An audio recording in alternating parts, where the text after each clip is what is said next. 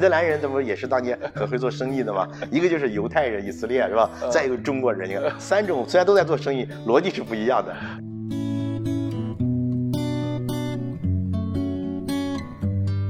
他们很知很清楚知道，他们在过去的几千年里边经历了，呃，真的就是在全世界颠沛流离，没有自己的土地，然后靠着聪明的头脑做生意，然后终于有了自己的国家的那种。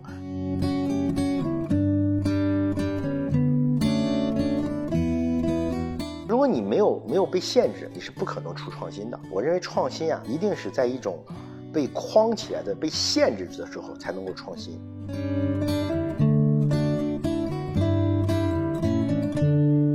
我们一直在讲我们农业现在啊是多么多么的啊需要改变，需要改变。我们我做了这么多年农业，我其实在我看来，我农业现在的改变，只能是在被真的到了需要改变的时候，他不改变的原因是因为他不需要改变，不需要改变，它不需要改变。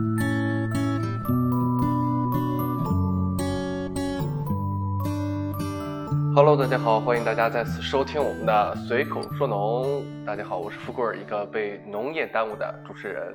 啊，大家好，我是老隋，一个被富贵儿耽误的 新农人。每次说这个想笑。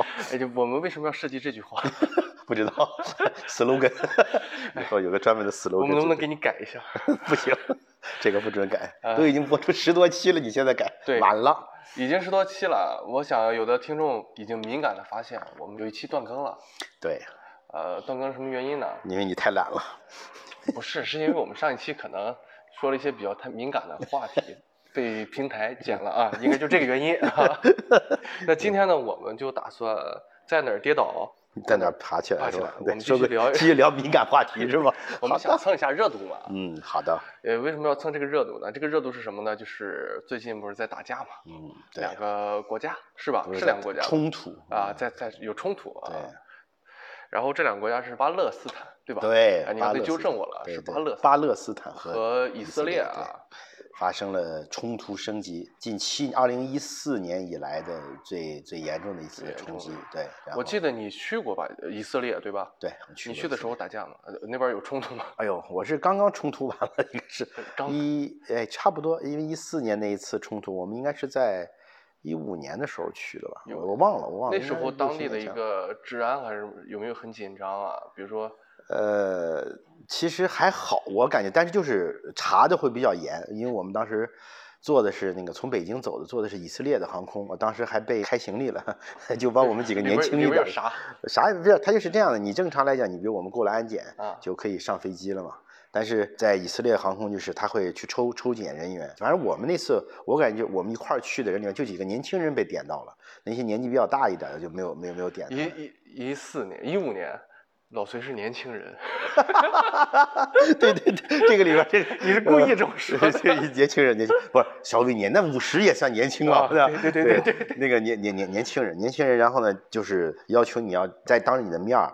把你的那个行李箱打开，就是你已经托运的行李，他会让你到一个屋子里边，把你手提行李和你已经托运的行李，他会告诉你这个是你的吗？赶紧是你的，好，你去，我们要去打开，然后给你打开。他那个不都是有那个什么摄像什么的透透视已经？不，他就要打开，然后挨个的翻，然后呢，呃，都看完了之后，我当时带着方便面，然后那个挺幽默，对，挺幽默，还问我说是这块，说你你为什么带着方便面？我说我吃不惯你们的食物，然后就会打开看，对，但是好像我记得是不是榨菜还是哪，就不没让没让带。非常严，非常严。他们那儿也比较敏感。非常严，然后，嗯，然后你会发现去每一个城市的商店再进行一次安检。对，然后你呢，你会在街上看着那个以色列的年轻人，一边背着枪，那个弹夹用透明胶绑在那个枪杆上，然后这边扛着枪，这边遛着狗，这边牵着女朋友，其实所以是一个日常，你知道吗？这是从他就全民的战备意识，战备意识非常的对，非常明显。在我印象当中，其实中东应该是比较穷的。不穷，不穷啊！就大哥，大哥，大哥，你中东怎么穷呢？我我的富豪不都在中东吗？你在想什么呢？富豪在中东的个别区域。而且，而且你说这中东，这个以色列其实是在地中海，地中海沿岸，它不属于中东。它不能说严格意义上，严格说也算中东吧。就我。因为我们所谓的中东、近东、远东，实际上是是是当年的英国的一个什么计划，然后就从离他们的近远嘛。啊，是根据他们来定的。对，来近。当时去以色列是为了考察农业。对，考察农业嘛。对，那边农业非常发达。一个是考察的，另外是当时是世界什么呃节水灌溉的大会，每年在以色列还没几年在以色列。我我我最近也看这个报道啊，就是嗯他们俩、他们两个之间的冲突。嗯然后呢，好多报道对就是说他们是从历史方面开始讲，嗯可能是嗯宗教问题啊，嗯一直到现在。对然后你是怎么去看待这个事情啊？它也有宗教问题。其实巴勒斯坦本来是个地区嘛，然后呢后来呢，这个它原来就整个以色列这块地区也叫巴勒斯坦。我说我纳闷，我看那个巴勒斯坦那个地图啊，嗯以色列正好在中间，给它分开了。它是这样的，它其实正整场整个一个巴勒斯坦是一个地区。我们说说这些现在的巴勒斯坦呢是叫巴勒斯坦伊斯兰什么什么什么国，它其实是指的是这个现在的巴勒斯坦指指指的现在这个巴勒斯坦这个国家了啊。原来巴勒斯坦是一个地区，实际上在巴勒斯坦这个这个地区上，曾经就是诞生了三个宗教，我认为一个地区诞生了三个，就是其实就比如说我们最早的说犹太教，然后基督教，从历史的原因的角度来讲，那其实伊斯兰教也属于跟这个是有关的。有他们之间不是有有深仇大恨吗？在犹太教里边呢有一个叫亚伯拉罕，就是就是亚伯拉罕，这个就是犹太教也好，伊斯兰教他们信奉单一神嘛，叫一神论嘛。嗯，那那个神就是什么？就亚伯拉罕嘛。亚伯拉罕呢，受到上帝的指引，说迦南巴勒斯坦地区，当年古代叫迦南，然后说迦南呢是呃适合他们居住的地方。后来呢，这个亚伯拉罕呢就生了个儿子叫。呃，叫什么雅各还是雅布的啊？就这个他儿子，后来呢，就是跟一个什么天使，还跟怎么着改名呢？改了就叫以色列。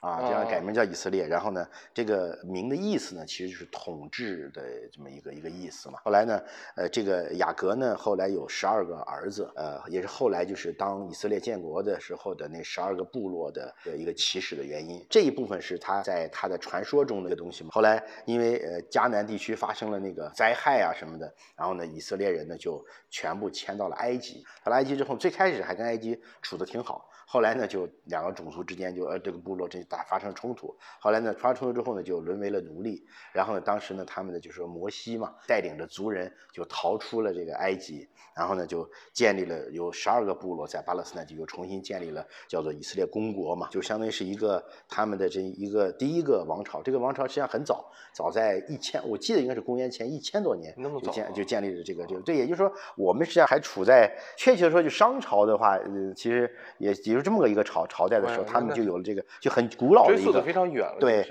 就很老了，因为他们这个国王的这个大胃王，他们叫大胃王，大胃王就是特别能吃，能 不要这么胃大胃啊大卫卫卫士的胃。啊对大卫大卫呃大卫那不是大大大卫王呢，实际上是他摩西的呃第四个儿子叫犹大。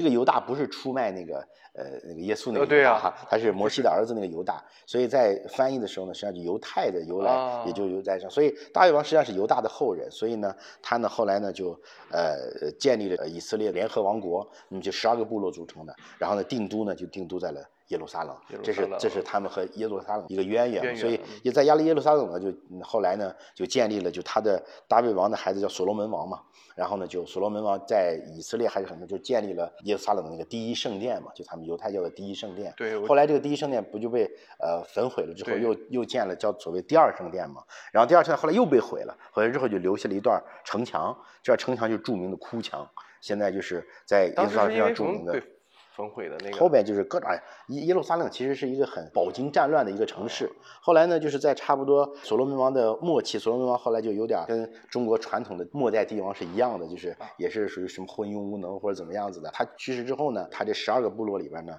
有十个呃，传说中是什么神说啊，那个把十二块碎布，然后给给剪坏了之后，说有十块是归一起，另外两块归一起。实际上就最后就分裂成了呃有十个呃国国家建立的叫叫做所谓的以色列国，然后这个国家呢后来就被亚述人给干掉了。另外一个呢就是剩下这两个在建立的犹大的王国。那么这个犹大的王国呢，呃，也后来也被在公元前五百多年吧，被那个古巴比伦。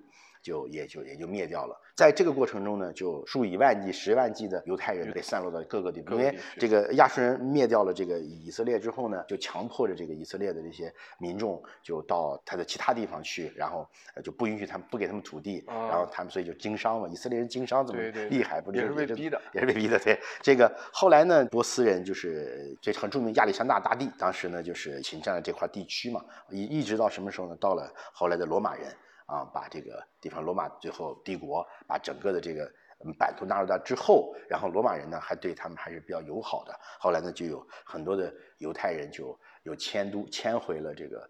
呃，耶路撒冷、以色列这个这个巴勒斯坦地区，然后慢慢就形成了。然后在这个过程中呢，刚才我不是讲我说同源，那这个里边呢，其实呃，这个犹大王国呢，他们信奉的这个典章制度就是摩西五经、先知书等等一系列的，就组成了一个一个词儿。我得我得看看看我的笔记，叫塔纳赫。整个这个犹太教的一个一一本书，他把称为叫塔纳赫。塔纳赫呢，后来呢，就是出了一个人，这个人我一会儿再讲，就是。这个塔纳赫这本书就是他们犹太教的这个典籍吧。然后后来呢，在罗马时期呢，他们这个地方呢就被呃弄成了一个罗马的行省，叫犹太省。后来呢，犹太人民呢不堪这个压迫，又反抗起义，结果被镇压了。镇压之后，然后呢，这个地方呢就改名了，叫呃帕拉斯提纳省。帕拉斯提纳省呢，这个听上去是个罗马名，但是你如果说用英文的翻译直译过来，其实就是帕拉斯提纳。就是巴勒斯坦啊，所以就巴勒斯坦省，后来这个名字就有，就从这儿开始就就开始叫巴勒斯坦地区。然后在这个地区，这个帕拉斯提纳省，为什么这个省会这个这个省这么出名呢？因为帕拉斯提纳省在公元一世纪诞生了一个人，这个人叫是他是一个未婚的妈妈生的，叫耶稣。哦，所以这个帕拉斯提纳，所以耶稣是生在当时的罗马的一个省。然后帕拉斯提纳省这个生的这个耶稣呢，就觉得呢就。出生之后呢，后来他就提出一个教义，就是对在犹太人眼里边，就是这是一个背叛祖宗的事儿，就是什么呢？向犹太人以外的人传传教。这是耶稣的一个核心，对，所以就是他当时的耶稣就说要向除了犹太人以外的其他的人去传教。所以呢，在那个时候呢，第一呢不被这个这个犹太人接接受，所以犹太教和基督教是有是有区别的。这个时候呢，塔纳赫这个典籍，所以在耶稣这边，在基督教里边就称为什么叫旧约？旧约以前和。上帝的约定叫旧约，然后根据耶稣的理念和耶稣的一些事迹，然后重新编的这个圣经就叫做新约，所以这就是新约旧约的由来。实际上新约旧约他们是同宗的，只是说旧约是是在犹太人内部的。所以犹太教实际上内部，这也是后边为什么这个呃这个以色列国家很排外的原因，也是后边冲突的很多原因，就是它实际上是一个有点种族宗教的这种这种排外。所以犹太教，然后基督教呢就更加的大些。然后在这个过程中，五百年之后啊，穆罕默德在圣城麦加诞生了。啊，就公元五百年左右的时候诞生。诞生之后呢，在他四十来岁的时候遇到了天使加百列，然后向他传达了上帝的教诲，也是上帝教诲。但这个教诲什么呢？旧约就是塔纳赫里面有三四本书组成，但他只承认一个，就是摩西的这个五经。但是摩西的这五经呢，里边呢就提到了一个人，就是这个亚伯拉罕。亚伯拉罕呢，在伊斯兰的这个这个这个书里边呢，叫做易普拉欣。然后根据这个摩西五经，后来呢形成了。伊斯兰的圣经叫《古兰经》，所以在《古兰经》里边有很多的东西，实际上是和摩西五经是是是是吻合的。其实他们的很多的源源于都源于刚才说了，像这个犹太教，这是诞生在这个古老的巴勒斯坦的这个宗教，其实都远，它是有一些渊源在里边。所以在这个过程中呢，就是在罗马统治期间，实际上最早基督教呢，嗯，就是不太受不太受待见，所以包括就很著名的残暴的尼禄啊，尼禄当年不是放火，放了火之后赖给基督徒。啊，说这基督，然后迫害基督徒，就最著名的，咱们现在动不动看大教堂，圣保罗大教堂，圣彼得大教堂，圣保罗、圣彼得，他就是保罗和彼得这两个著名的基督教的传人。其实保罗实际上对这个基督教传传承有了很大的影响，就是在那个时候被处死的，圣保罗就那个时候被处死的。所以呢，后来一直到什么呢？到君士坦丁大帝的时候，我们所谓的就东罗马的建立者，然后他呢就为因为和基督教的理念和要研就建立了基督教的。呃，这个这个这个国家，就说我们号号称的叫叫做东罗马帝国嘛，定都在君士坦丁。现在，但后来呢，不就因为在君士坦丁在公元大概三百九十多年，这也是中世纪的开始嘛。然后西罗马帝帝帝国呢，后来就呃变成了这种教皇国嘛，各个像法国什么就是以教皇为尊。然后呢，这个呃三百九十多年东罗马建建立了之后，其实可能大大概就在公元六百年的时候，这个耶路撒冷就被这个阿拉伯人呃侵占，尤其是。这个到了公元大概一千年左右的时候，当时的这个呃突厥人被这个那个时候差不多就是中国是是元朝时候，这个不不敢确定啊，是不是被被那个元朝撵的我不知道哈，但反正就是往西迁，然后呢就攻占了这个耶路撒冷，变成了这个把它纳入自己的版图。然后这个时候呢，东罗马帝国拜占庭帝国呢就呃非常的不满，对吧？就打打不过人家怎么办呢？就向西求助。一零。一零二一年到一二几几年两百年的很著名的十字军东征。啊，就是为了什么呢？就是为了夺回耶路撒冷。所以耶路撒冷不仅仅是犹太人的，也是基督教的圣地，同时也是伊斯兰的圣地。实际上是有这个原因的。他们那个地方为什么会产生这么多宗教啊？这不就刚刚跟你说的吗？就是就因为这种历史原因嘛。哦然后呢，后来长达将近一千年当中，实际上逐步的就是呃信奉伊斯兰教的这些耶路撒冷的这阿拉伯人，逐步的开始呃在里边繁衍生息。所以在耶路撒冷后来就基本上成了一个阿拉伯人，就是说中东嗯阿拉伯人的这样一个国家。但是呢，呃西方呢对于阿拉这个耶路撒冷这块地方，作为基督教的圣地啊，也是犹太教的圣地，就一直没有停息过，一直到了十九世纪。开始，一战时期的时候呢，出现了什么呢？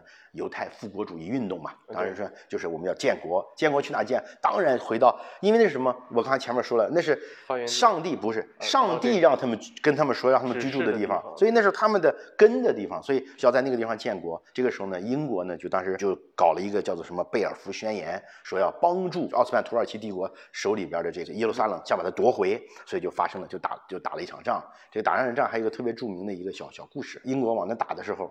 然后呢，土耳其的这个土耳其奥斯曼奥斯曼帝国那会儿也很很牛的呀，对奥斯曼帝国土耳其呢就打不过，打不过呢，但是这个当时呢，英国就有一个特工就发现土耳其旗人爱抽烟，然后呢怎么办呢？他们就空投投什么宣传册，然后包着两包烟。啊，土耳其士兵一看捡起来一看，哎，这宣传册能对我们有用吗？啊，这个什么让我们投降宣传册，把那个宣传册扔了，然后把这个烟抽抽了，哎，抽着不错啊。然后第二天又往这投，啊，第三天又投。这士兵看着，哎，这有这好，后来干脆都不等，看着飞机过来就等投烟。而且他说这干啥呢？好，结果到了第第几天打仗的时候，突然发现这土耳其士兵没有劲儿，没有劲儿，就一后来就被打败了。后来才知道这个烟里边加了鸦片。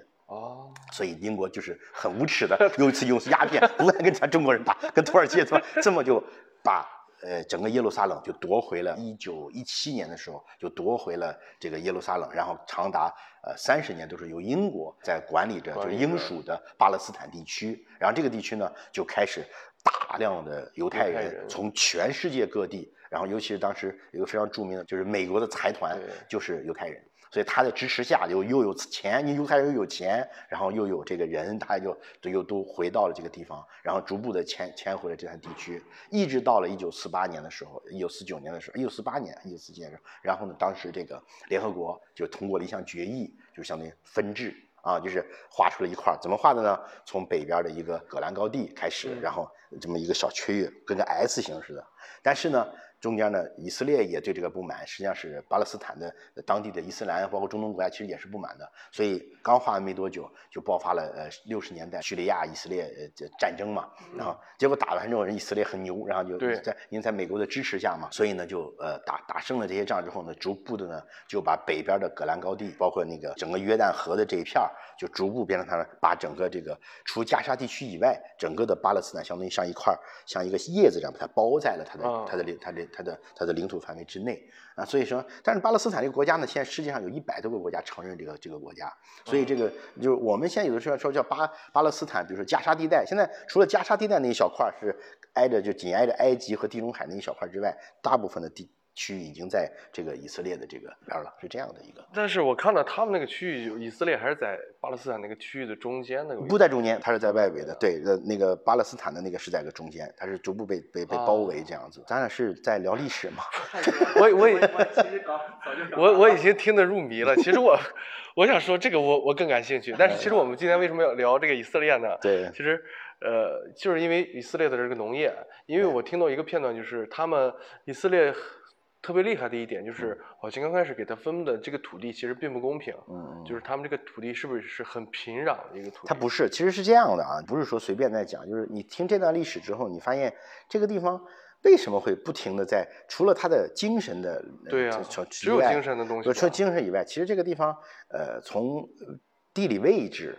从各方面都是很重要的。十字军东征除了说是因为从教宗教的名义上，我是为了夺回耶耶耶路撒冷圣城，实际上更大的原因是因为西方的贵族往东方去的这个路被堵住了，哦，被堵住了。所以说，从西方要沿着这个块要走到东方去，这个以色列这个这个地区，因为前面就高地，然后中间这个地这块地带是必经之地，哦所以呢，它实际上是有个战重要的战略战略位置。但这个地方呢，实际上我刚刚跟你跟你讲，它的地地形，刚才就是说，你看以色列的南边是就是埃及，嗯就紧挨着埃及的那一那小块儿，就就接着埃及了。南边北边呢，就是所谓的高戈兰高地，叙利亚和 叙叙利亚和黎巴嫩吧，他们两两边儿。然后东边呢就是约旦，约旦，约旦就是约旦河，实际上就是整个就是约旦河，西边就是地中海，所以它在这么一个区块里边是个狭长的一个区块。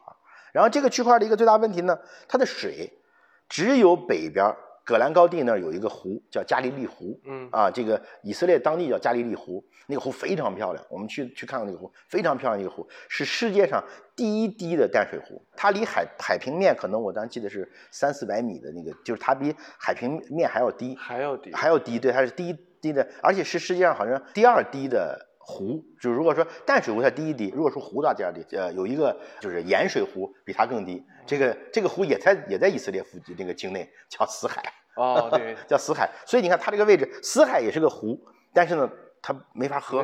那喝那那死海我在死海里边是真能飘起来，你去过？我去过就我飘过，就啊真的能飘起来。他们说死海也能治很多的疾病是吧？嗯，不知道，我没我我我看反正就是在飘在飘飘完之后，反正浑身扎的疼。它就是它就是各种的盐分很高，就那地方不能趴着，因为你怕你翻不过来，哦浮力上，所以它只能什么仰着。仰着对对，它它死海是这样的。然后所以说，它这个地方的资水资源是非常的匮乏的。但是呢，这个地方呢，另外呢，它是一个地中海式气候和，因为它再往南就撒哈拉沙漠了。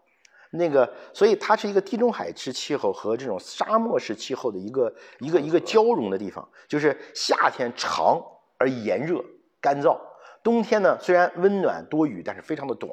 它不像地中海其他的地区，它是冬天啊那个夏天呃炎热干燥，这个冬天温暖温暖多雨，它冬天非常的短。所以这个地区呢，就是一个资源，但是呢，因为以色列人深信这是上帝给他们选的地方，所以呢，这个刚才讲就是说限制出创新，所以它的农业呢就有了很多的创新的这个的呃对一些一些东西在里边儿。你比如说，我们都知道滴灌，啊，对，滴灌，滴灌就是当时在我们课本上的时候都学到了以色列的一个滴灌，对滴灌技术，滴灌技术是因为什么？就为了节水嘛。对呀节水。以色列呢，最早呢，在现在是海水的淡化技术非常强，所以以色列建了大概，它最早只有一个海水淡化厂。现在整个沿岸，像我们当时以色列的，以色列还有一个比较好玩的地方，以色列首都啊，定都在哪儿知道吗？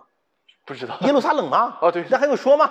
肯定是圣城吗？我觉得这么白痴的问题，对呀，你为什么我我在但是我在怀疑这个问？但是我跟你讲，巴勒斯坦的都城也定都在耶路撒冷，所以虽然耶路撒冷现在实际上在以色列人的控制，对啊但是他不敢在耶路撒冷真的说作为他的政，他只能说他的精神中心，它可能和和北京还不太一样，它只能是它的精神中心，它的经济政治并不在那，是在另外一个城市，是在地中海沿岸一个城市叫特拉维夫，它的实际的，所以你飞以色列基本上是说都是飞飞飞特拉维夫。特拉维夫，然后它第二大经济体是北边的一个城市叫海法，这两个城市是它很重要的两个城市。但那个时候没有那么多的海水灌灌溉的淡化的过程中，我们只能从北边的加利利湖往南引水，对啊，所以他就修了一条非常长的管道，沿着地中海沿岸。你在那个公路上，你就看隔一段有一个大的鼓起的一个维修站，非常大的粗的很粗的那个那个那个管子，然后是沿沿着下来，然后去灌溉两边农田。但是为了不浪费，那它的水就分为什么呢？饮用水，饮用水经过处理之后，比如说农业用水，然后还有个三级用水，牲口用水三级，就是把这个水会分到极致，就一个水要用好多遍。啊，然后这样就不停的对这个水进行这个，但是没有那么多水怎么办呢？他就发明了什么？就滴灌技术嘛。你知道以色列看任何一个植物，它都是在有用滴灌管给它，不像咱们啊，你看在大街上拿着大花就哗去喷那个，对呀对对对，它的街边绿化也做得非常好。在特拉维夫你会发现它的绿化做得非常的好。那你会发现它的绿化里边，你会发现它所有的这个这个树底下都是盘着一圈儿，它为了呃浇水均匀，它就一圈儿一圈一圈这个滴灌的管儿，然后浇水的时候就从通过这个滴灌管进行这种渗透。所以这个这个这是这是以色列的农业的非常非常特色，就是节水灌溉非常的。另外一个，其实以色列非常有有意思一个事情，就是以色列是通过我怎么去，就是说是蚕食这个巴勒斯坦的这些领土的，就是它就不能叫定居点，就以色列人就定居点，这个地方设一个定居点，好多以色列人都住住在这儿定居点，然后通过定居点在不停的往前推进啊，有有人在往前推进。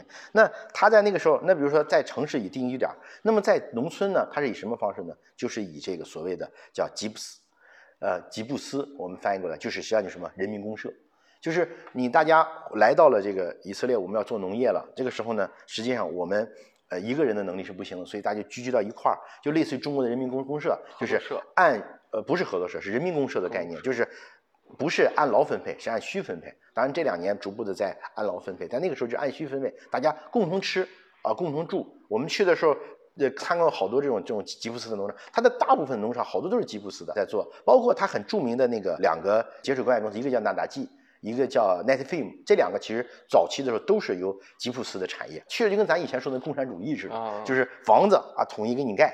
孩子从出生就给你每个月给你多少钱，你的中学、高中都都给你付，大学一直给你付。然后呢，你大学毕业回到这个公社，然后公社有自己的产业，然后就什么大的甘蔗田、什么大的这个这个葡萄园什么的都是这么这么来做的。然后呢，你这这样现在呢，就年轻人越来越不愿回来，不愿回来就这样，你就脱离脱离之后呢，你的所有的福利都没有了。但你在这里边你就有福利的。它是这种方式，非常的漂亮。他们做的一进去一个园子，但慢慢的，现在呢，以色列的农业的从业人，比如我在呃去的时候，当时遇到一个生产葡萄酒的一个基地，他就做做葡萄，他那葡萄特别有意思，埋得很深，葡萄都不是很高，但他就做的是一个法国的一对夫妻。啊，然后自己包了大概两百亩、三百亩的农田，然后在那儿生产这个葡萄酒。葡萄酒的口感非常的好。为啥在那儿生产的葡萄酒的口感？它就是因为它那个地方的太阳比较好嘛，啊，它的光照光照比较好，然后再加上它的土地挨近沙漠化的，非常适合做葡萄，所以就有很多这种外国的农人。我们还在里边参加参观过一个香蕉厂，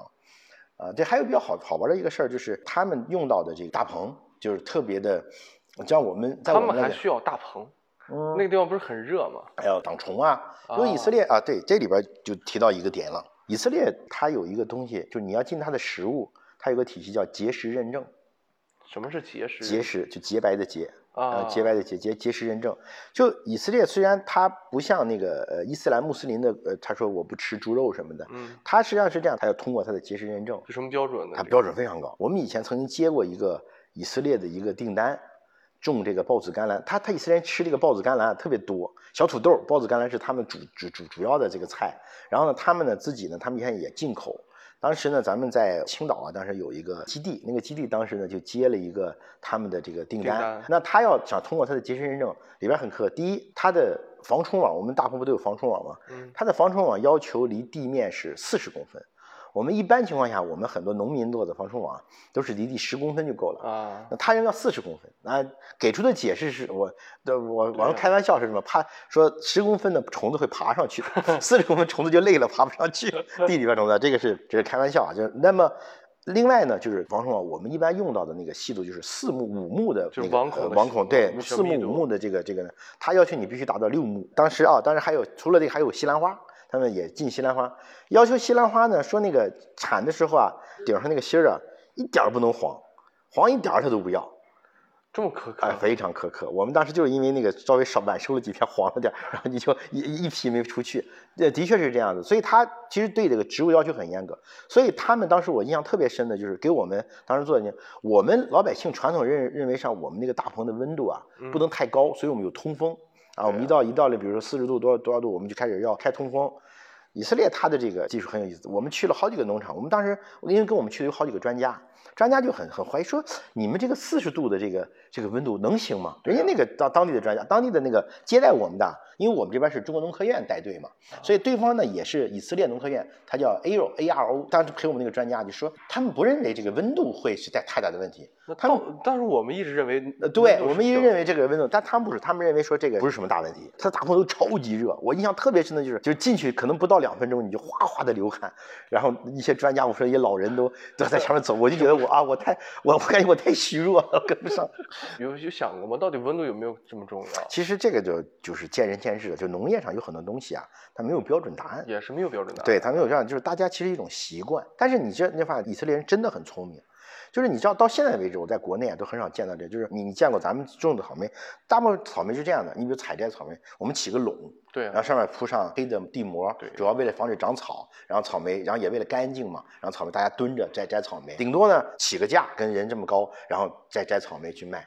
以色列很有意思，以色列的草莓呢，大概呢就是半人来高，半人来高呢，差不多到个一米三到一米五左右。它在那个地方，那个那个，然后草莓全种那个地方，草莓不是往下耷了吗？掉下来，掉掉下来，掉下来之后怎么收呢？在底下安个安个轨，然后呢，人呢就拿那个咱们说那种呃，把把这个凳子去了腿的凳子安上个轮子，在这铁轨在轨上这么这么仰着，然后这么就这么摘。第一，为啥？挡阴嘛。它不会那么热，因为它上面是草莓，它不张的是个凉，很凉快嘛。当着第二个呢，人不热，人它不热。再一个呢，它它会很舒服，它因为它躺，它坐在那跟躺着似的，坐在那摘，它就不需不需要不需要站，它是坐着操操作的。它这个这个智慧，我就一直觉得这个特别好。但是这个东西我觉得是浪费成本啊。不，你在空中种的话，你大棚的一个基础设施，你你又你又这么想，它能浪费多少成本？而且它这么做吧，它又好，它有什么？它不不用留人与人之间的间距。实际上，原来我们可能这里边我能种种三十垄，我现在能变成种五十垄，那我还增加产量了呢。对不对？我增加产量。我们要留留一个通道，人走路啊。对，它不需要人走路，它就因为放底下放个轨，那个轨是可移动的。对，你那轨放进去，然后拿拿出来就行了。那一个移动的轨，然后那个凳子，我一看就是就是什么呢？我一看就是从公交车上拆下来那个凳子，然后安上俩轮子，其实就是这样的。就这样。所以它没有增加多少成本，但是你要这么看，它给人增加了很多的很人性化，而且干活的时候你不会那么累。以色列草莓都远销向欧洲啊，什么那那些地方。他们的这个，但为什么这个模式在中国就用不我也我也好奇，其实我也好奇。我觉得就可能是中国人觉得自己的劳动力就是廉价的。就是我到现在为止，我在国内啊，呃，你像我也算是看了很多那个这个这个这个是产产业了，到现在为止没有见到过。对，就是我我也是头一回听说，你说那个草莓还有种在半空中。对，它种在半空中啊，然后你就这么躺着，然后继续摘。哎，我这种方式，我到到现在让我记忆其实现在想想，其实就像你说的这个。其实资源也没有浪费，我们节约了很多的空间。对对对，我们正常说一一排草莓要留一排通道。对对对对对，上面不需要不需要啊。对对，很有意思。它这个，当然它呢所有的技术就因为它是这样，浇水施肥都是从一个整个的大的灌溉智能智能控制系统，然后就全部做了。物联网。对对，所以所有都是这么就做了，而且在六七年前他们已经做成这个这个程度了。他们农业的确是，就是你会发现各种各样的小技巧的那种心思，它就是真的就是，尤其是它在啊在节水方面，我们到现在为止，我说。中国这两年一直在提倡节水灌溉，我说就是我们的那个所谓的滴灌，我有的时候我是觉得太 这个这个跟人差远了。当然，我们滴灌好像就是就是就管子低就行了。国国情不一样，就可能，但是 这个他以色列的这个研究，他给你讲他那滴灌都已经研究到，就说你这个管儿就真的压力呀，就是包包括它的滴灌的精准度是吧？对，就包括精准，就是他要求你这个比如出水的压力，他都给你算好了。我们经常这样，我们弄个滴灌，我们突然发现压力不够，我弄个喷灌喷不起来，为啥呢？水压不够。喷不起来，我们感觉学他们的样子。呃，我们现在你说这个是没错的，就是，呃，有的时候我在讲，就是说这些所谓的科技啊，很多人在跟我讲说，哎，你看我们要高科技，高科技，高科技不是说高科技越高越好，对，越实用越好，对，就是我们有的时候，比如说在中国，实际上有的时候吧，不需要滴灌，就是你不像以色列，以色列没有办法，它必须得滴灌。那我们在中国实际上没有那么那个，呃，也不是每个地方都需要。对，不是每个地方都都都需要做滴灌的，有的地方其实形象工程都是这样的，就是我需需不需要我都弄成滴灌，其实有时候没必要的。那就在你说形象工程这个东西，我觉得用的非非常的巧妙。对呀，就是这个东西就没办法，就是在在在在这个用上，就是你会发现它更务实一些。哎，这里边很有意思啊，我们在以色列遇到，就是当时我说这个 ARO，就是叫以色列呃国家农业什么科技院啊研究院，他们的一个专家啊，我跟他聊得非常好。人叫戴纽还叫什么？我呢后来就邀请他，我说呢，哎，你要不要去中国看一看？我们那儿有好多地，然后大家，我觉得你们这种技术啊，可以这样。他说可以啊。然后呢，这个就说，呃，这个我们来可以。然后我说怎么来？然后我们俩商量，最后再来一句。你看我们正常来是这样的，说，哎，咱俩要合作，因为不是说说我必须要去，是咱俩要合作。那合作的话，比如中国人是这样的，我说我要去你那看看，那我自己买机票啊，顶多呢你这边你你热情一点。啊，你给我管我的住宿，那你不热情，你说你不管，我就自己掏住宿啊，无所谓。看完了，咱能合作咱合作，不合作就回去。中国人的合作逻辑哈，他这个以色列也很有意思，就这样说啊，合可以。那这样的话，我们就一人承担一半一半的费用，因为我们俩有合作，啊啊所以我要去的话，你得咱俩得一人承担一半我的费用啊对就相当于啊，我机票来的机票我我买，回去机票要要你买，对吧啊？这个哎，这个这个思维逻辑，我为什么会这个这个这个思维逻辑印象特别深呢？讲究公平嘛，这个东西，那个时候我就觉得挺挺挺奇葩的。但是后来当我遇到更奇葩的事了之后，我觉得以色列这个还相对贵。后来呢，就是我们就遇到了荷兰的一帮一帮团队，然后跟我们说说要。跟我们合作，然后给我们直接谈谈的条件就是，来，你给我负责来往的机票、住宿，还要给我的人这个那个什么多少多少钱。我说去你的吧，这怎么还能？就是有还没有合作，就是还没有合作而且是合作，不是说，比如说我是请你过来给我做技术指导，啊。那我付钱是天经地义的是咱俩谈要合作，然后他居然跟我抛出一个说要让我负责这个什么什么来往还是我们。求着他来合作，所以你会发现，你看世界上最后做生意的三个民族，就荷兰，就尼德兰嘛，嗯尼德兰人，他不是也是当年很会做生意的嘛？一个就是犹太人，以色列是吧？嗯再一个中国人，你看三种虽然都在做生意，逻辑是不一样的啊。所以这个，我觉得这个小木里面就这个荷兰人这个头脑，那当时我们跟他农业也很好嘛，就大家就说我们当时是谈合作。不是谈那个时候让我去付这个他的来往的路费的事儿，然后我就那个时候就突然想到我跟那以色列人谈的那个事儿。后哎，来那你们是不是也去过荷兰了？我记得。去过去过？那那荷兰人给你们付的 付的费用吗？没有，我们自己 我们自己付的。你们应该然后是同样的套路，问问他们会不会给你对，不，过他们对他们当然也很有意思。荷兰那个我们当时是的确是谈了，后来一个番茄做番茄的，我们当时是想把它引到，呃，这应该这比我比我去以色列还早。然后去了之后呢，跟他们谈谈都特别好啊，就是什么，哎呦，对他们各种的，真的，那下一期可以有空再去聊聊聊荷兰。但是我跟你说，他们真的很好。但是最后我跟你讲，最后就一个事儿让我直接就无语了。然后我们说可以，这个番茄我们想引，我们作为我们想引进你到到到中国，帮你做你这个番茄品种、口感我们都都认可，产量我们都认可，他说没有问题。我们已经开始在中国上海开始做实验了，三年之后咱们谈吧。三年之后，这个我跟你说，我们来看是很不可思议的一件对事情，但是换一种角度，也正是他们这种严谨。严谨啊，他为什么说三年之后呢？因为他认为他这个品种要试三年才能够确定它的稳定产量稳定，他能给我们一个明确的说能有多少。他不像你像咱是这样，咱那种吧，你反正先卖出去再说。他不，他说这样，我们合作没有问题，三年之后，然后这个事儿过去了六七年了，直到前年的时候，呃，好像前年吧，我接到了一个电话，就这家打了，我们的产我们的品种已经试验成功了，你要不要跟我们合作？我说我们的公司我说我说对不起，我说我已经不干这个了。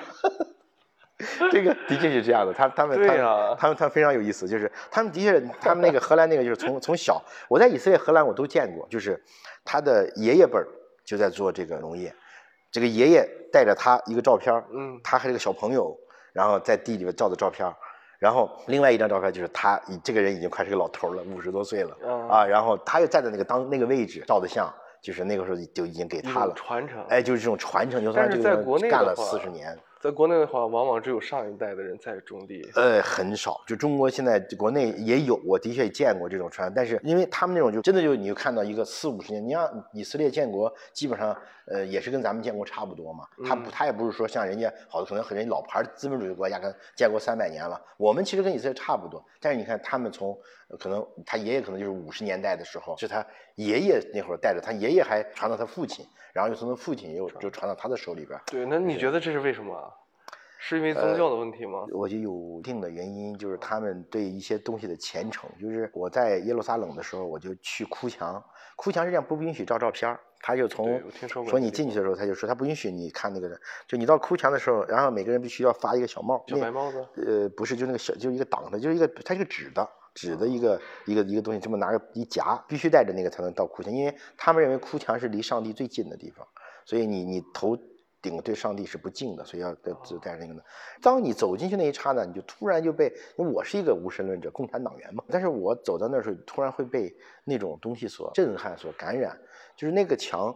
矗立在那里一千多年，然后呢，呃，以色列在无数次被流离失所了之后，他们回到自己的家乡，第一个是跑到那里去，站在那向上帝去说自己的不幸、自己的苦难，然后很多人都在掉眼泪，就是所以它叫哭墙嘛。嗯这个犹太人十三岁成人礼，好多都是在哭墙那儿举举行的，所以它又是个很欢乐的地方。就你那个地方看着有人在祝贺这个人的成人礼，啊，这面呢就有人默默的在那就祈祷那地。方见证了以色列人的哎，就你一会儿你会看在那地方，你会突然就感感觉到那种神圣、那种神秘和那种强大的精神力量。就大家其实，在那个土地上，我们一直认为战争啊怎么样的，但是其其实在那儿，你除了感觉到那种紧张的氛围，你会路过那个，因为它好多建了那种围墙，在加沙地带，它我们离远远的看到有围墙，那种巡逻士兵拿着枪正在巡。你除除了能感觉到那种东西，因为至少在我们那儿没有发生过什么空袭，正好没有遇到什么导弹那个，给我的感觉，不管在特拉维夫还在海法，我感觉最深的就是那里的人们很快乐。就是你幸福指数很高，呃，幸福指数其实很高的。他很清楚知道，他们在过去的几千年里边，在全世界颠沛流离，没有自己的土地，然后靠着聪明的头脑做生意，然后终于有了自己的国家的那种。我在打出租车的时候，我遇到几个以色列，他们对中国人非常的友好，就民间对中国非常友好，因为他们当年被德国人迫害的时候，当时只有中国给他发了签证，啊，几千的这个以色列人到上海去避难嘛。对，我记得当时咱们国内有一个人是。帮助以色列最多的，对对对，就是他，就是他大使嘛，就是他，就相当于帮着这个以色列的拿到了签证，因为好多国家都不敢让让他进，就害怕德国的报复什么。但是其实从官方上，我们和以色列并不是，他们好像是，他们说是外交等级是十一级，对，就是这这个第二级。我们还是倡导和平嘛。其实现在这种冲突更多的实际上其实就是为了更多的资源。他当时冲突就为什么？就是为了戈兰高地。戈兰高地呢，实际上就是水源。是叙利亚，就是格兰高地。如果说格兰高地在叙利亚手里边的话，叙利亚可以直接就冲到了以色列的腹地，所以他当时必须要把格兰高地拿下。所以当时爆发这个战争的时候，就是实际上现在实际上就是格兰高地的呃三分之二的领土是属于以色列这边的。去年吧，呃，以色列总统宣布要在格兰高地要建一个以色列的定居点嘛。就是他就通过我不停的做定居点，我就变成这个地我都有我的人住住居住了，那我就然后就建建定居点，人家定居点还挺有意思，以特朗普命名好像是是吗？好像是，我记得我没记错，很有意思。所以你说他其实更多的是亲美，而且我觉得也不是亲美，就我认为就是其实美国的好多财团，呃，包括军火商都是犹太人。所以，与其说亲亲亲亲，不是说他们背后站的，就他们就是美国的背后，就这样的。就你刚才说那个最大的那个财财团家族，对，嗯呃那个罗斯柴尔德家族嘛，他们本身就是美国很大的一个财团家族。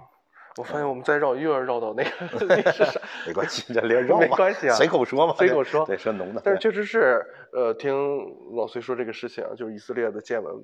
印象最深刻的就是那个草莓，它的农业又有很多很有意思的东西，就是对。那不，你觉得是以色列是真的聪明吗？也时间有点久了，记不太清。但当时给我来说，其实挺震撼的，因为我那个时候已经是。呃，应该就是一五年，就是我那时候已经去过好多国家了，就是因为他那个签证非常难拿嘛，他因为你去过什么马来西亚、朝鲜就哪，他会不会给你签？我们当时有个团里就有个人，因为去了哪没有没有被签嘛，我那本护照都已经快满了。我当时记得很多很多很震撼的，就是在农业，我们是这样，我们到了特拉维夫之后，先从特拉维夫，我不说就去了海法，海法就到了往北走了，从海法就去了加利利湖，去了那个戈兰高地，从戈兰高地呢又是它就两条公路，而它那公路嘛全都是战备级公路。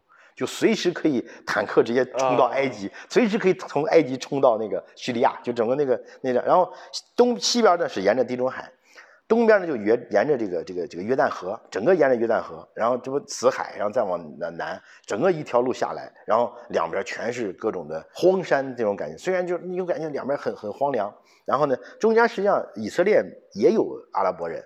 我们中间就路过了一个就是阿拉伯的这个村庄，以色列大概好像我记得有三四分之一阿拉伯人生活在以色列啊，就不是那个巴勒斯坦里边，在以色列的国境里边也有。它这里边呢，就可能非常明显感觉就是个农村，你会发现也是带着那个也很明显是个阿拉伯人，但旁边就是有以色列人，在我看来是可以融合的。反正我是感觉这种东西很多都是人为造成的，在那个地方其实生活很不易，就在中国人心里边可能安土重迁的这个思维，说出来你我作为一个学历史的，我有时候我也想不明白，就这个事就是。在我看来，你搬走不就完了？你说你随便一个阿拉伯国家，你随便一个阿拉伯，你那么有钱，你沙特，你你把这些一共没多少几百万人，你全都接纳到阿拉伯不行吗？对吧？你为什么非然后就大家互相之间又不是养养不起，互相之间一妥协，然后把那个地方就给这个以色列人？其实有的时候也，我曾经在网上看过一篇报道，就是在讲你们为什么弄着墙不让他们进出，严格控制，为什么不让他们开放建个建个飞机场？你为什么怎么怎么样？其实他不是，他因为他这两边双方之间。它既然称为两个国家，它就一定有互相之间的这个，呃，这个。你看，如果说在一个国家里边，这两类人实际上大家是可以如果说就可以共处的，其实在中国做的非常好。中国实际上对于各个少数民族，我们并没有那种所谓的说种族种族歧视，对反而从很多人以自己为少数民族为自豪，对因为我而且我们少数民族有特权，对有特权的，我尤其高考的时候，高考也，但是大家又不会觉得这是个一种歧视，汉族不会觉得自己会被歧视，嗯对吧？因为少数民族的确，我们觉得要关爱少数民族同胞，我们一直在在在灌输的理论是少数民族同胞。但是你看，在美国也好，在以色列这种种族之间的这种宗教之间的这种冲突，实际上到现在其实，我也记那个画面，我们那个车已经快到了埃及了，就是相当于他最后一个吉普斯，那个吉普斯呢，他第一任的那个开国的这个他的故居就在那个地方，就是再往南就到埃及了。你看到最后一层，这个地方就是我们从加利利海牵引过来的最南端的这个输水站了。就就你真的就觉得哇，然后你看他们当年怎么去开拓，很不容易了。为什么还还要去打的？其实大家生活在这片土地上都不容易。其实以色列的大，我的个人感觉啊，以色列大棚其实比这个荷兰的大棚更实用。荷兰的大棚更多的，你看它是很高科技、很高大上。欧洲国家要讲究什么，又是动物保护，又是动物福利，又是这个啊什么呃什么讲究这个什么碳二氧化碳碳肥什么乱七八糟，就讲一堆的东西。对然后你会进他们大棚，你就觉得哇高大上，就你说番茄工厂，你就觉得高大上。你到了以色列，你会发现就是它无非就是当当沙沙尘暴，突如其来的寒潮，然后呢，啊但是他那个土地又不行，所以它弄点机制，对吧？啊然后弄点节水灌溉。但你会去了之后，你会觉得，哇，这个也太牛了！就是你会觉得说，他虽然没有那么高大上，但他真的，他给你讲的每一个东西都特别的实用。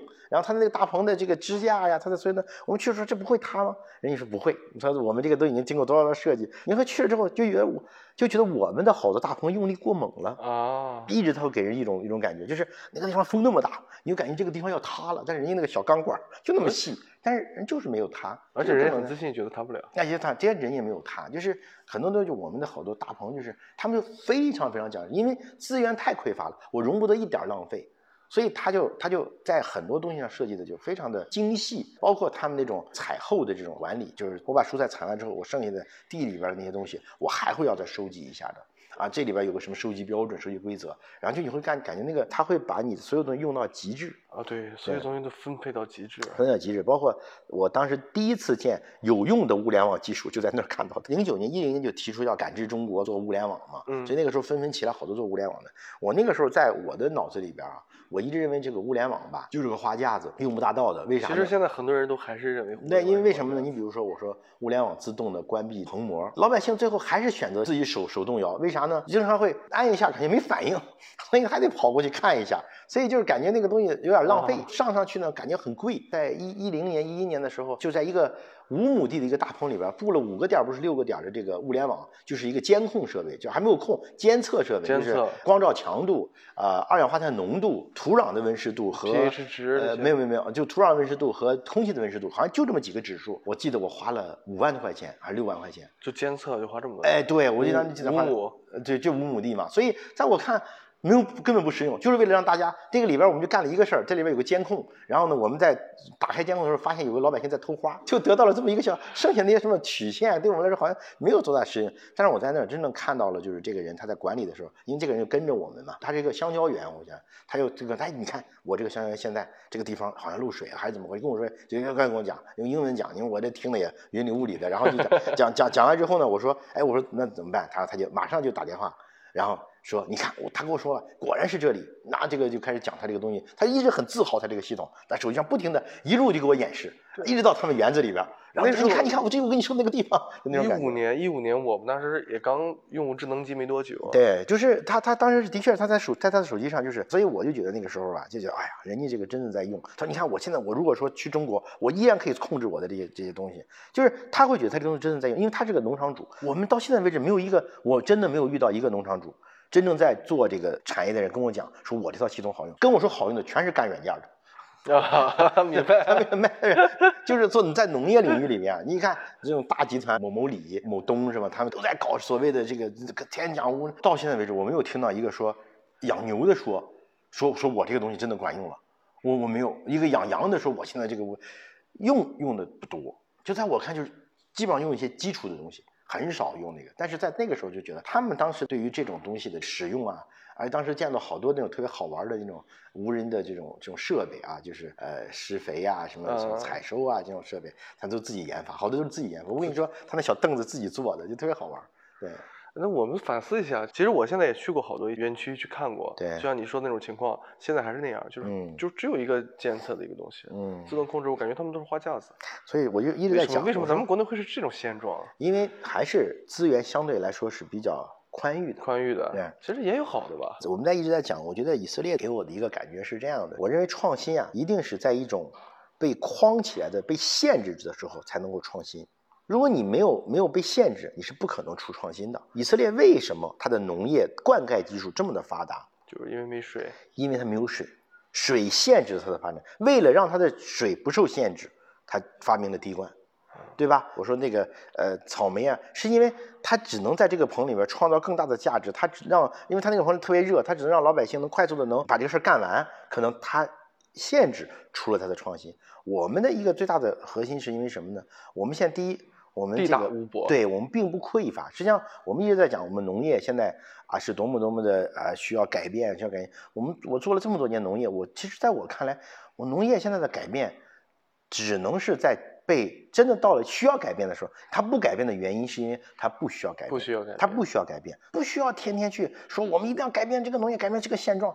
我其实到头来改变的只是样形你式。你只是改。昨天我们的一个伙伴不是去这个一家房地产，实际上就是产业购地，但是呢，他就说不能光做产业购地，我直接拿出拿了一千五百亩的基本一般农田，在我看来，那就能做太多的事情了。然后他说了一句话，他要干有机玉米，就他干有机玉米，干有机玉米，他又觉得我要改变中国农业什么不安全的现状什么的，我告我会告诉你什么也改变，然后我要做出自己的品牌，说你们这个我不用你们做这些规划，我就来，你就给我做个品牌就好了。啊，我第一反应就是我就跟我就跟跟跟他说，我说我说不要跟他谈了，我让他让他碰碰壁，他就明白了哦。就是有机玉米现在的核心，我们不是说我们不需求，是因为我们现在是够了，你绿色就够了，无无公害就够了，为什么一定要有机呢？你没有到吃有机的时候，所以我说叫限制出创新，就是你去打一个你认为的概念，是因为什么呢？你自己现在要想需求有有有机，我们家好多做农业的人是因为什么？好多这些老板们做房地产的想转型，他自己想吃个这个有机的农产品，然后说我自己种吧，这个首先逻辑就错了。你需要吃这个，你去找能不能跟我合作？你自己种算什么呀？你认为这是市场，这不一定是市场，所以很多人这种人都都败了。所以就是限制出创新，就是你当你受到限制了，你觉得的确是我这个这东西真的不吃的不安全了。比如说，我的确发现我现在这个这个蔬菜不够用了，所以限制出创新。云南也开始做做做大棚了，一个大棚一年出六茬出八茬的蔬菜，对吧？这是为什么会这样呢？因为我产量不够了，所以我没办法，我只能通过这个口。原来可能云南蔬菜我一年就产两三季，我就让它产慢慢产就完。或者以后还有什么？以前云南可能都不种菜，为啥呢？我直接上山里去采，我干嘛要种菜啊？你现你很多山里人是这样的，你说你为啥不种菜？为啥种？山里那么多野菜，我对吧？这个这个是这样的，所以所谓的限制就是你不去不去把你限制到一个场景之内，你怎么也创新不了。对吧？就以前一直在讲这个东西，就是这样。你说，哎，我要去生产一款健身器材，你脑子就一下懵了，因为你有太大的想象空间了。这个时候，你跟你说，我想让你在车生产，呃，这个设计一个能在车里用的健身器材，你一下子你会浮现出好多的健身器材的，对吧？因为车这个地方限制了你，所以你不被限制的时候，你怎么能出创新呢？农业其实就是这样的。我们现在好多农业。它不不是这样，所以以色列的所谓很多东西，他因为年年的在不停的在争斗，然后他为了让大家，而且不光跟野人斗，还要跟野兽斗，在野地里跟野兽斗，怎么办？我就要成立吉普斯。所以我们去以色列发现有了真正的人民公社。你去真的，你说我们去就去食堂打饭，人家带着我们去，说没事我们不掏钱，不要钱。我们所有的社员带着客人来，我们都不要不用掏钱。然后吉普斯的食堂就是夸夸菜一大，就是跟咱那个自助餐厅是一样的。然后带进去之后，你就看当地的这些人，呃，里边基本上就是到点儿自己盛，盛完了之后放那，把盘子放那一放走了。然后这边有专门收拾的，然后聊着天呢，就是一个大的人民公社。你就是，然后你跟跟他聊的时候说啊，管吃啊，管住，啊，每个人分分一栋房子，每个人一栋房子，就在那个一个一个大的院子里面，每个人一栋房子里边一个非常大的一个小区，旁边就是农田，然后再旁边就是他们那个设备厂，这个厂那个厂就分布在周围。俨然一个人民公社，这以色列共产主义呢？以色列是典型资本主义国家，但为什么会这样呢？因为没办法，他不这么做。但是你看，现在很多吉布斯变成了一些解解散了，很多解散，很多变成像纳达基变成了企业了。但是为什么会这样呢？就是因为过了那个阶段了，我已经度过了那个最难的阶段。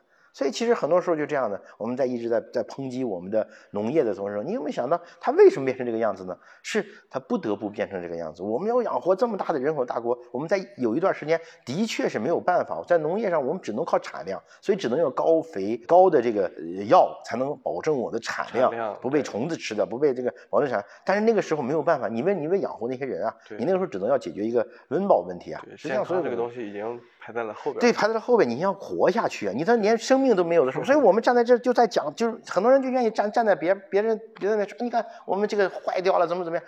你你要考虑在那个国情下的那个几年代下，你只能这样。这是我们实际上在对，实际上在我们这个这个逻辑里面，实际上就是这个呃就这样子的。所以其实以色列的这个很多东西，其实在在中国也是这样的。农业为什么是这个样子？是因为你在那个环境下，你只能这个样子。因为你被禁锢在那个那个年代和那个环境里，所以你现在也是这样。那到了这个年代，这个我们要在这个里边找到我们的框架，什么框架？就是我说那个限制条款。嗯，我哪被限制了？那我在那个地方去去去创新。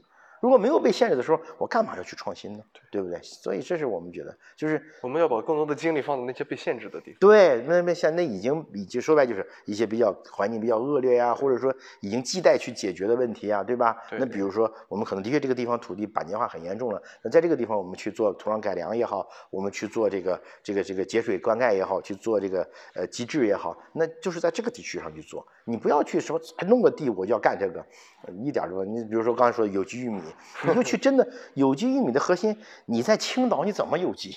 这这本身这个城市旅游各方面它就是一个，它这个你到处是人，有机标准的第一个要方圆几里不能有不能有有有有人的这个逻辑对吧？不能有公路，那你说你要真正做到有机，什么叫有机对吧？那你去哪？去香格里拉？